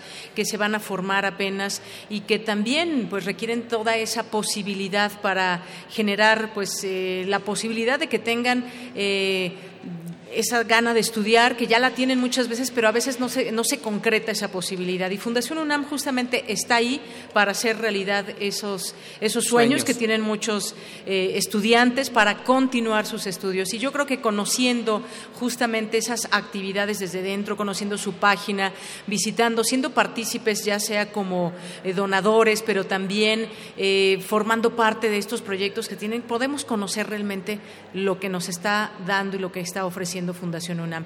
Muchas gracias, maestra. Eh, contador, no sé si quiere agregar algo más antes de despedirnos de lo que corresponde a su área. Sí, muchas gracias. Mira, yo quisiera eh, invitar al público en general, a todos los que nos están escuchando, a que participen en nuestros 14 centros de estudios. Ya vieron la página en donde están, ahí están relacionados en dónde se encuentran, el más próximo a su trabajo o a su negocio, y es una forma también de apoyar las causas eh, de Fundación UNAM las causas universitarias si hacen este, pues, esta participación, porque aparte van a recibir un beneficio el, el, hecho de seguir ampliando pues, sus conocimientos en este punto. Claro, ser universitario significa también esa solidaridad que podemos dar al, al, otro y a otro futuro universitario.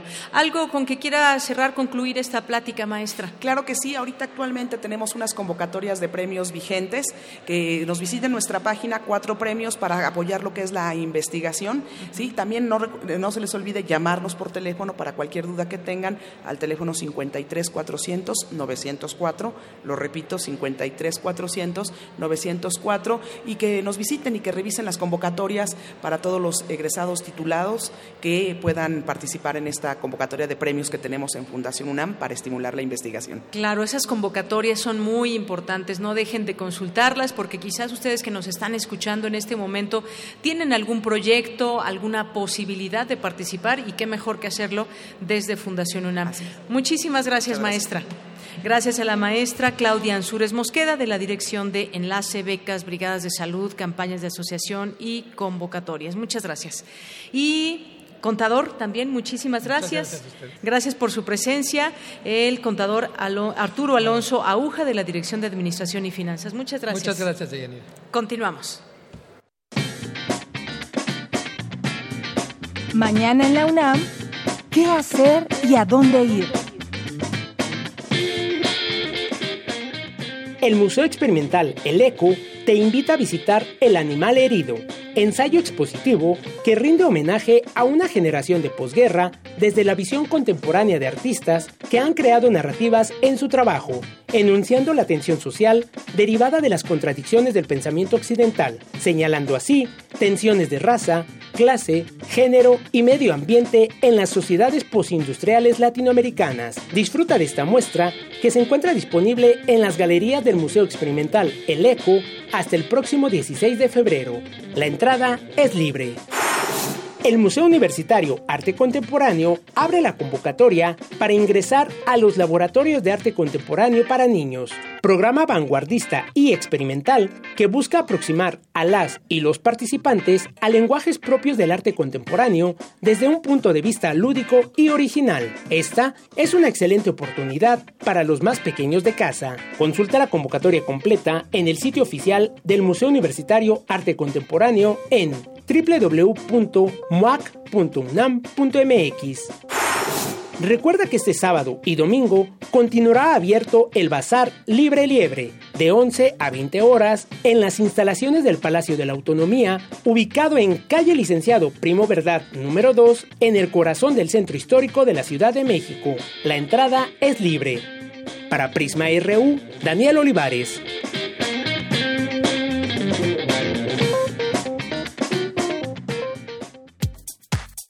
Prisma RU. Relatamos al mundo. Queremos escuchar tu voz. Nuestro teléfono en cabina es 55 36 43 39. Continuamos, estamos transmitiendo en vivo el programa de Prisma RU en este viernes, aquí desde el Palacio de la Autonomía. Y gracias a las personas que se siguen sumando a esa transmisión a través de, a través de nuestra cuenta de Twitter, arroba Prisma RU y Prisma RU en Facebook, así nos encuentran. Le mandamos saludos a Beni Velázquez, a Fernando, a Ramiro Gaba, muchas gracias, a Jacqueline Díaz, Francisco Javier Rodríguez, Eduardo Mata. HCA OIO. Verónica Ortiz Herrera nos dice, buenas tardes, para los que no tenemos tarjeta de crédito o débito y queremos donar, ¿cómo podemos donar en Fundación UNAM? Bueno, pues eh, métanse por favor a la página. Existe esta posibilidad, ya nos decía hace un momento la maestra, que incluso se puede dar alguna visita. El caso y el chiste es que se pueda eh, cooperar y se pueda hacer toda esta posibilidad desde Fundación UNAM. Muchas gracias, Verónica Ortiz, por este comentario. Ricardo Navarrete, David García, todos ustedes que nos siguen eh, a través de esta señal, muchísimas gracias. Pues en este Palacio de la Autonomía que pues eh, es bellísimo y además está conformado por distintos sitios. Está el patio central, donde les decimos que está este bazar, estará hoy, mañana y hasta el domingo. Está el salón de vestigios, el patio de vestigios también, el salón para ninfo, que es justamente desde aquí donde estamos transmitiendo. Está el vestíbulo principal, el balcón principal también, con una vista directa al templo mayor. Y destaca su barandilla de herrería y el piso de mosaico veneciano en mármol blanco, es decir, todos los acabados y todas estas eh, paredes y también pisos que podemos admirar en nuestro paso por el Palacio de la Autonomía. Pues seguimos transmitiendo desde aquí con mucho gusto, con mucho entusiasmo y sigamos platicando aquí con nuestros amigos de Fundación UNAM que ellos han hecho posible también este, esta posibilidad de traernos aquí en este bello lugar con esta invitación y que pues podamos seguir en esta alianza tan importante con ellos. Bien, pues nos acompaña ahora la maestra Xochitl Cobian Manso de la Dirección eh, Jurídica y nos va a hablar eh, de los convenios que se tienen también desde Fundación UNAM. Maestra, bienvenida. Gracias por estar aquí.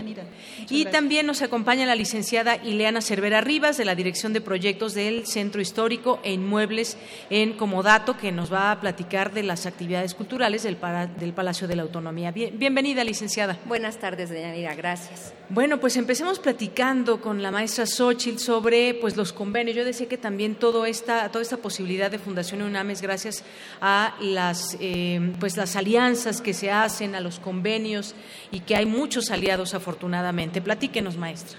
Pues sí, Deyanira, mira, este, como bien ya lo han platicado todos nuestros colegas que han antecedido nuestra presencia, eh, hay demasiados programas eh, que tiene Fundación UNAM para apoyar las causas de la universidad.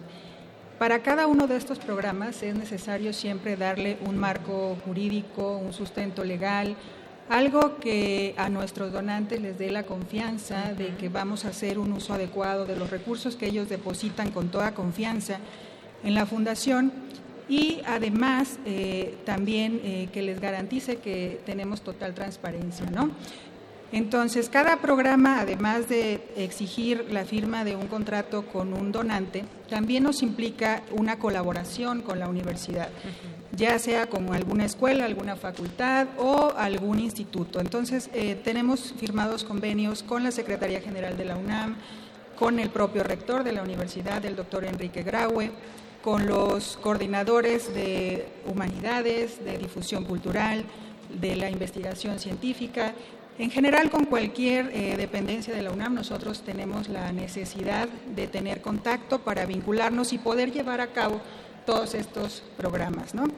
Los principales contratos, desde luego, que llevamos, o el mayor número que a nosotros nos ocupa, son los contratos de donación. Nosotros somos una donataria autorizada por la Secretaría de Hacienda para poder eh, recibir donativos y que estos donativos sean deducibles para efectos fiscales para los donantes. Entonces, eso es lo que ocupa gran parte de nuestra labor en el área jurídica y, en segundo lugar, pues los convenios de colaboración con la universidad para poder eh, aterrizar y darle cauce a todos estos programas. ¿no? Adicionalmente a estos eh, tipos de convenios y contratos, también tenemos otros contratos que llevamos a cabo con cierta regularidad, como son contratos de arrendamiento o contratos de prestación de servicios.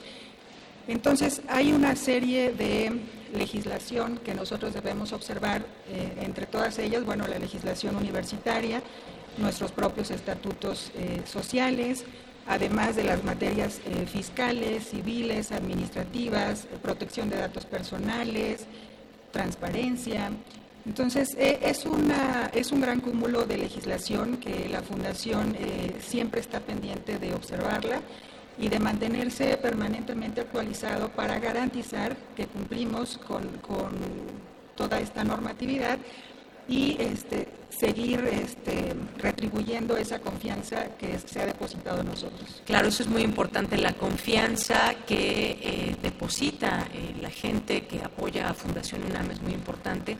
Son 27 años ya de Fundación UNAM, donde también eh, pues la honestidad está presente, la transparencia, como ya decíamos, así que pues todo esto lo pueden ver reflejado en todas las actividades que realizan y también darle seguimiento a través de la página de internet a todas estas actividades. Son muchas y que pues hemos tratado de abarcar aquí a una gran parte de ellas para hablarle a nuestro, a nuestro público radio escucha de lo que significa este trabajo que lleva día con día Fundación UNAM. Y bueno, pues la licenciada Eliana Cervera Rivas, ya decía yo, eh, está en la dirección de proyectos del Centro Histórico e Inmuebles en, Comodato y aquí hay muchas actividades a lo largo de, los años, a lo largo eh, pues de, la vivencia pues de, de Fundación UNAM, que una, aquí está su sede y que además bueno, nos, nos permite también eh, conocer esas actividades que realizan con otras entidades y tener pues exposiciones como las que se han tenido, como las que se tiene ahora. Platíquenos un poco de ese trabajo, licenciada, por favor. Hola, Deyanira, buenas tardes. Pues antes que nada, agradecerte de, de estar transmitiendo este programa desde este bello lugar, como lo has mencionado muchísimas veces. Y bueno, pues son los 27 años de Fundación UNAM y muchísimas gracias.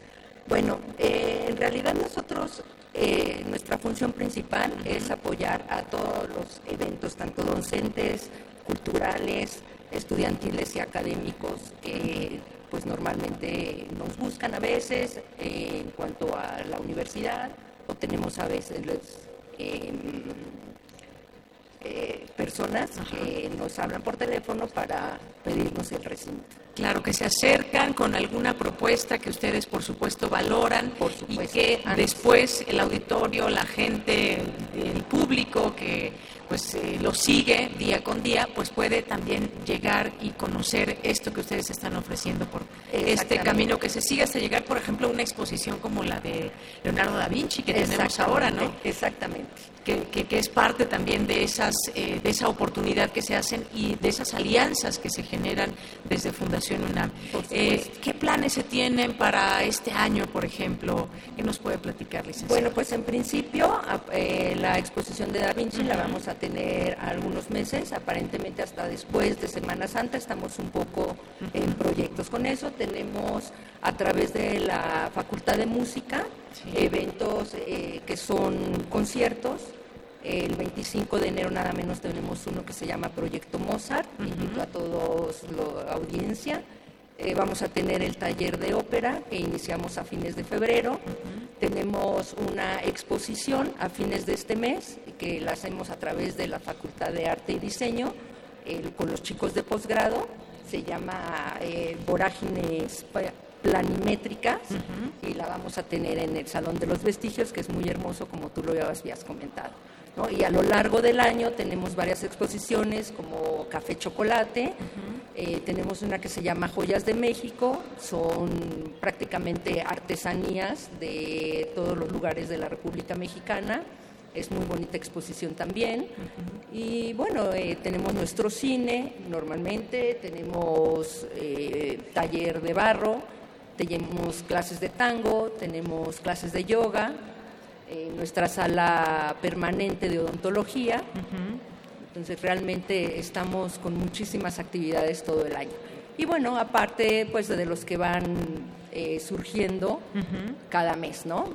Como nuevas oportunidades. Claro que sí. Bueno, pues ya escucharon, hay esta oportunidad de que ustedes puedan tomar un taller, de conocer, admirar, disfrutar exposiciones, hay cine y además todo ese trabajo que se hace desde la universidad en estas, eh, en esta comunicación muy eh, amplia y muy buena que hay con Fundación UNAM, porque se pueden traer justamente también eso que se realiza en los distintos campos universitarios. Es un trabajo en conjunto que se genera y que Fundación UNAM pues nos trae también toda esta parte interesada en seguir promoviendo también eh, los proyectos culturales, como hay personas desde nuestra universidad que tienen mucho que ofrecer, pero también desde fuera, mucha gente que desde fuera puede traer algo de cultura a estos recintos para que la gente lo disfrute que ese es, digamos que el fin último, justamente. Exactamente, exactamente. Siempre estar apoyando a las personas que están en la línea de la cultura, como tú bien lo dices. Eh, también normalmente apoyamos muchísimo a todos los alumnos de las facultades, vienen a hacer aquí eventos literarios, vienen a presentar sus libros, esa es como la idea de, de los eventos universitarios que tenemos. Muy bien, muchas gracias. Bueno, antes de despedirnos, maestra Xochitl, no sé si quiera agregar algo más en torno a todo este trabajo que se realiza desde la dirección eh, jurídica.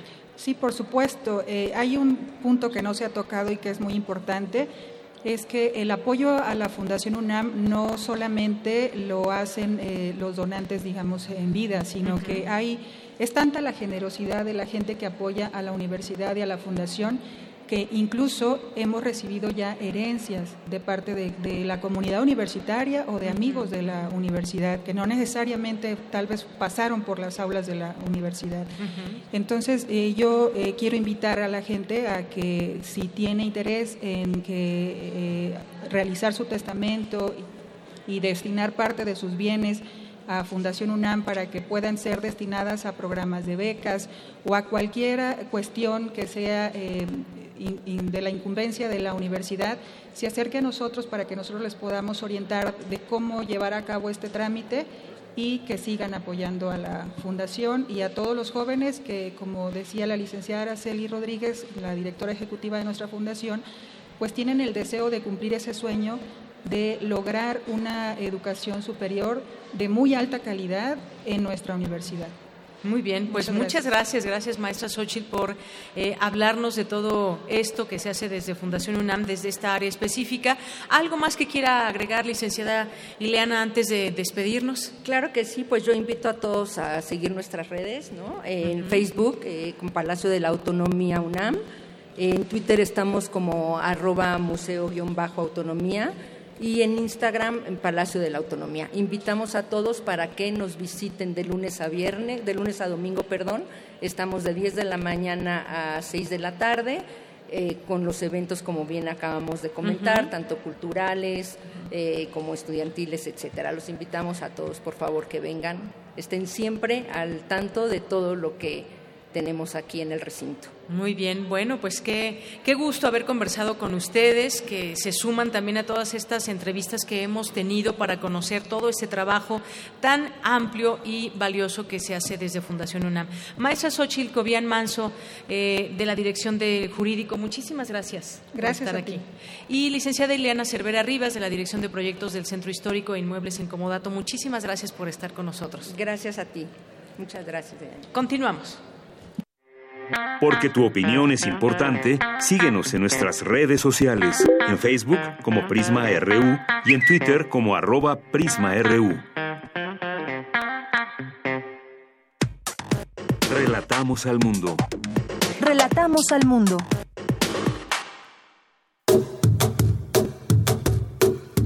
La historia presente, memoria y recuerdo.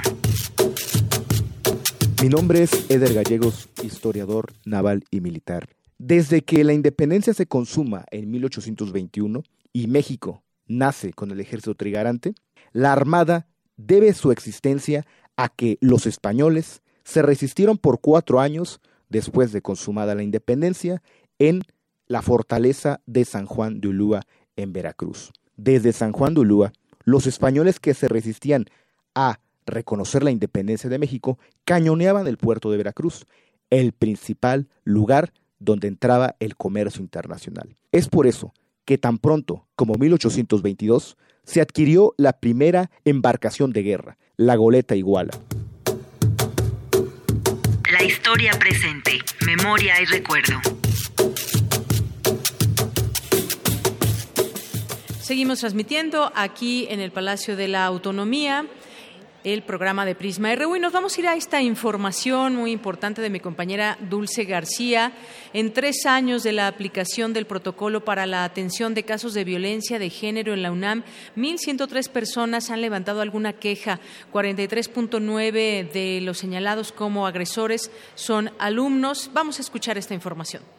Deyanira, muy buenas tardes a ti al auditorio de Prisma RU. Al presentar los resultados de la aplicación del protocolo para la atención de casos de violencia de género en la UNAM después de tres años, Mónica González Contró, abogada general de nuestra Casa de Estudios, destacó que era urgente contar con dicho documento para articular la tarea de toda la universidad y poder aterrizar las políticas de igualdad de género en la UNAM. Añadió que las sanciones a los casos de violencia de género en la universidad son indispensables, pero que es más importante atender las causas y no las consecuencias una parte, digamos, que ataña a la igualdad de género es la violencia de género, pero no es todo. La igualdad de género va muchísimo más allá, porque si no atendemos nosotros estas causas estructurales, yo se los adelanto, no va a haber estructura que aguante. Podemos tener 2.000, 3.000, 5.000 académicos rescindidos, alumnos expulsados, que no vamos a acabar con la violencia de género porque lo que nos ha enseñado, pero estos tres años de vigencia del protocolo, es que la violencia de género tiene causas estructurales. Dijo que una de las iniciativas más importantes para terminar con la violencia de género es la prevención, para lo cual se necesita sensibilizar a las comunidades y trabajar en el tema de la igualdad y las relaciones libres de violencia. Estamos viendo una realidad donde especialmente nuestra población alumna está teniendo comportamientos muy violentos en los temas de pareja y expareja, ¿no? Independientemente de la problemática de académicas, académicos, etcétera, ¿no? Pero lo estamos viendo particularmente en el sistema bachillerato, que eh, estamos viendo este tipo de comportamientos y tenemos que ver qué es lo que está pasando y cómo podemos prevenir las causas por otra parte, brindó datos sobre el corte de la aplicación del protocolo hasta octubre del año pasado, en donde se detalla que 1.103 personas levantaron una queja, 991 personas fueron presuntas agresoras y que hubo una denuncia contra una práctica colectiva. Mujeres, el 98% de las personas que presentan una queja son mujeres, 2% varones, 95.2% son de los presuntos agresores son varones y el 4.8% mujeres. Eh, de las personas de la comunidad LGBTI más que han presentado una queja, 6.4 de las personas en situación de víctima eh, reportan una orientación sexual distinta a la heterosexual y de identidad de género, el punto 3 de las personas en situación de víctima reportan una identidad de género distinta a la cisgénero, pero se, digamos, se cuenta como se identifican ellas mismas, ¿no? Y eh, el 43.9 de los señalados como agresores son también alumnos. Es decir, esto que les decía yo de la violencia de pareja es muy, muy grave, ¿no? Y es un problema que tenemos que atender también. Hasta aquí el reporte. Muy buenas tardes. Gracias, Dulce García. Muy buenas tardes. Y hoy es viernes de Melomanía RU. Le mandamos muchos saludos, por supuesto, a Dulce Wet, jefa de discoteca de Radio UNAM, y vamos a escuchar esta su participación.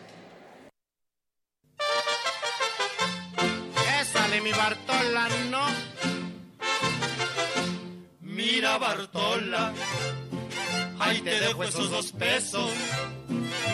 Pagas la renta, el teléfono y la luz, ¿no? ¿Qué tal amigos melómanos de Prisma RU? Muy buenas tardes, muy buen provecho, muy buen viaje. Los saludamos desde el Palacio de la Autonomía y desde nuestra discoteca Joaquín Gutiérrez Eras de Radio UNAM. Hoy 17 de enero seguimos celebrando los 100 años de Chava Flores. Salvador Flores Rivera vivió entre 1920 y 1987 y nació el 14 de enero. Y se dedican las botellas a vaciar ¿Más? en menos que lo cuento. Pero eso sí, llegaron los gorrones. Hay que esconder botellas y platones. A lo largo de su vida habitó diversas colonias de lo que llamábamos Distrito Federal, la Hipódromo Condesa, la Santa María de la Ribera, Coyoacán, San Rafael, Tacubaya, Peralvillo, Cuauhtémoc, La Romita, La Roma, La Doctores, entre otras. Tal circunstancia le permitió conocer a detalle la vida en la calle de su querido Distrito Federal desde muy joven y con su padre finado conoció varios oficios, cobrador, vendedor ambulante, impresor y costurero, entre otros. La burocracia va a las dos a la cantina. Todos los cohetes siempre empiezan a las dos. En 1952, Chava Flores grabó con la compañía RCA Víctor Dos horas de balazos, tema que le dio popularidad en su carrera. Él escribió alrededor de 300 canciones, que son retratos fieles, cómicos y crudos de la vida cotidiana, junto a Gabriel Vargas, creador de la historia La familia Burrón. Por algo, Carlos Monsiváis considera a Chava Flores como uno de los grandes narradores de la vida del país. De él estamos escuchando La Bartola los Gorrones y Sábado Distrito Federal en un álbum que se titula Chava Flores 15 éxitos, producido en México por el sello Discos Coros en 1995. Es Chava Flores cantando y acompañado del mariachi azteca. Van a los caldos a eso de la madrugada, los que por suerte se escaparon de la vial. Les canta en Indianilla donde acaba ricos y pobres del Distrito Federal.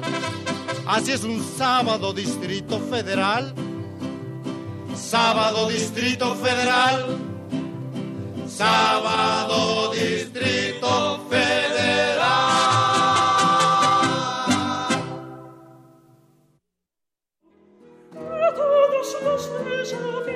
Y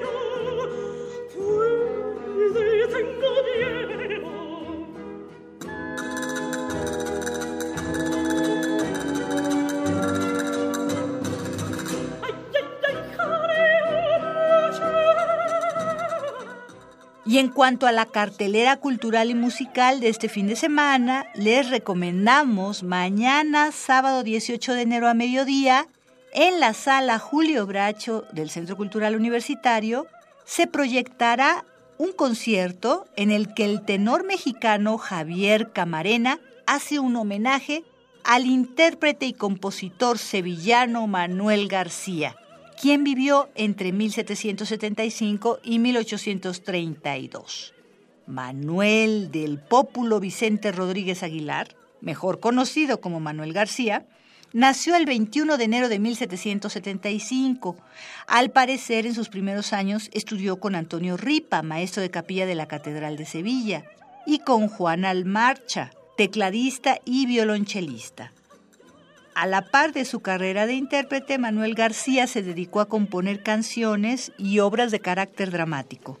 En 1807 estuvo en prisión. Este hecho lo inspiró a componer su primera opereta, El Preso. En 1805 se estrenó la ópera monólogo en un acto, El Poeta Calculista. Y uno de los números de esta obra es Yo, que soy contrabandista, que estamos escuchando, considerado un himno a la libertad.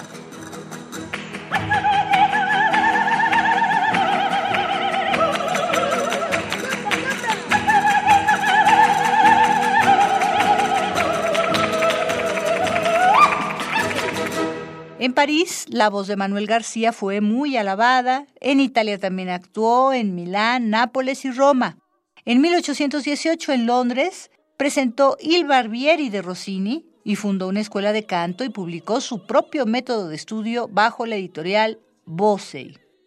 Recuerden, la cita de este concierto es mañana sábado 18 de enero a las 12 del día en la sala Julio Bracho. Música de Manuel García en la voz del afamado tenor mexicano Javier Camarena. La entrada es libre, así que para animarlos, además de escuchar Yo que soy contrabandista, escucharemos también Celos con Ana Caterina Antonacci.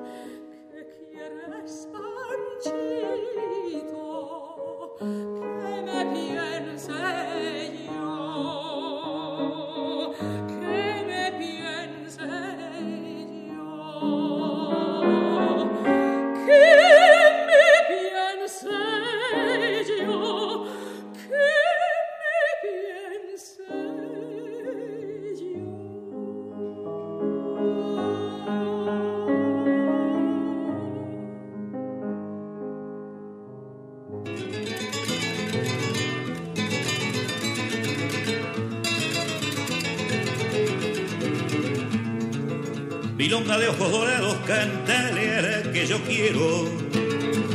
Tu corazón, compañero musical y acompasado, vaya volando a su lado y dígale que no puedo vivir.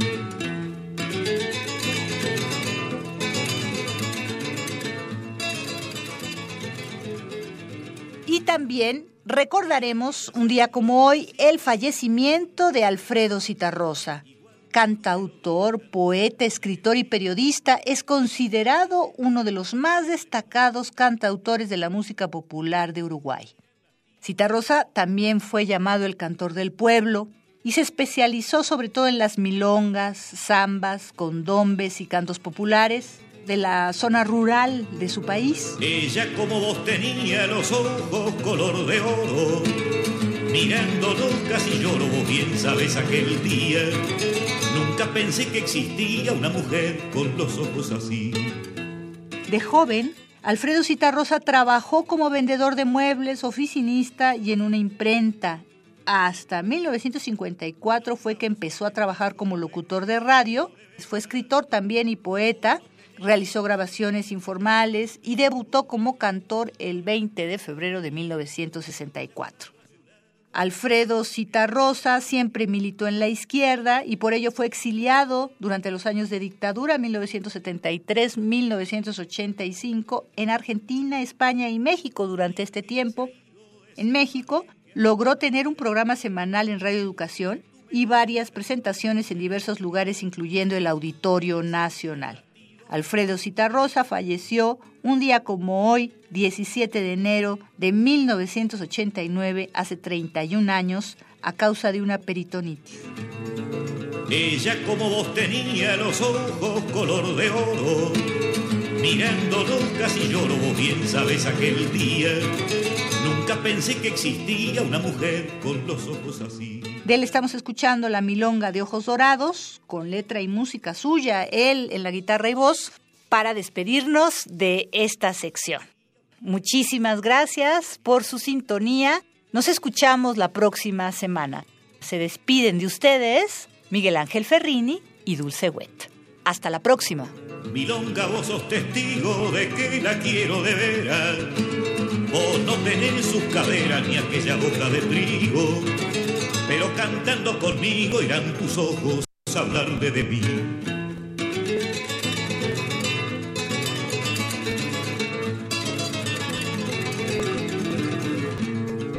Milonga de ojos dorados, volá cantando a buscarla. Y si llegas a encontrarla, después de haberla mirado, entregale enamorado el corazón que una vez le ofrecí.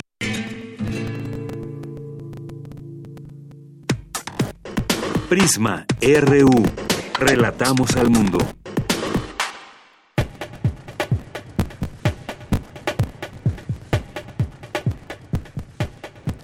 Gracias a Dulce Wet por la melomanía del día de hoy y ya estamos por despedirnos de esta transmisión especial desde el Palacio de la Autonomía aquí en el Centro Histórico, eh, gracias a esta invitación que nos hizo Fundación UNAM.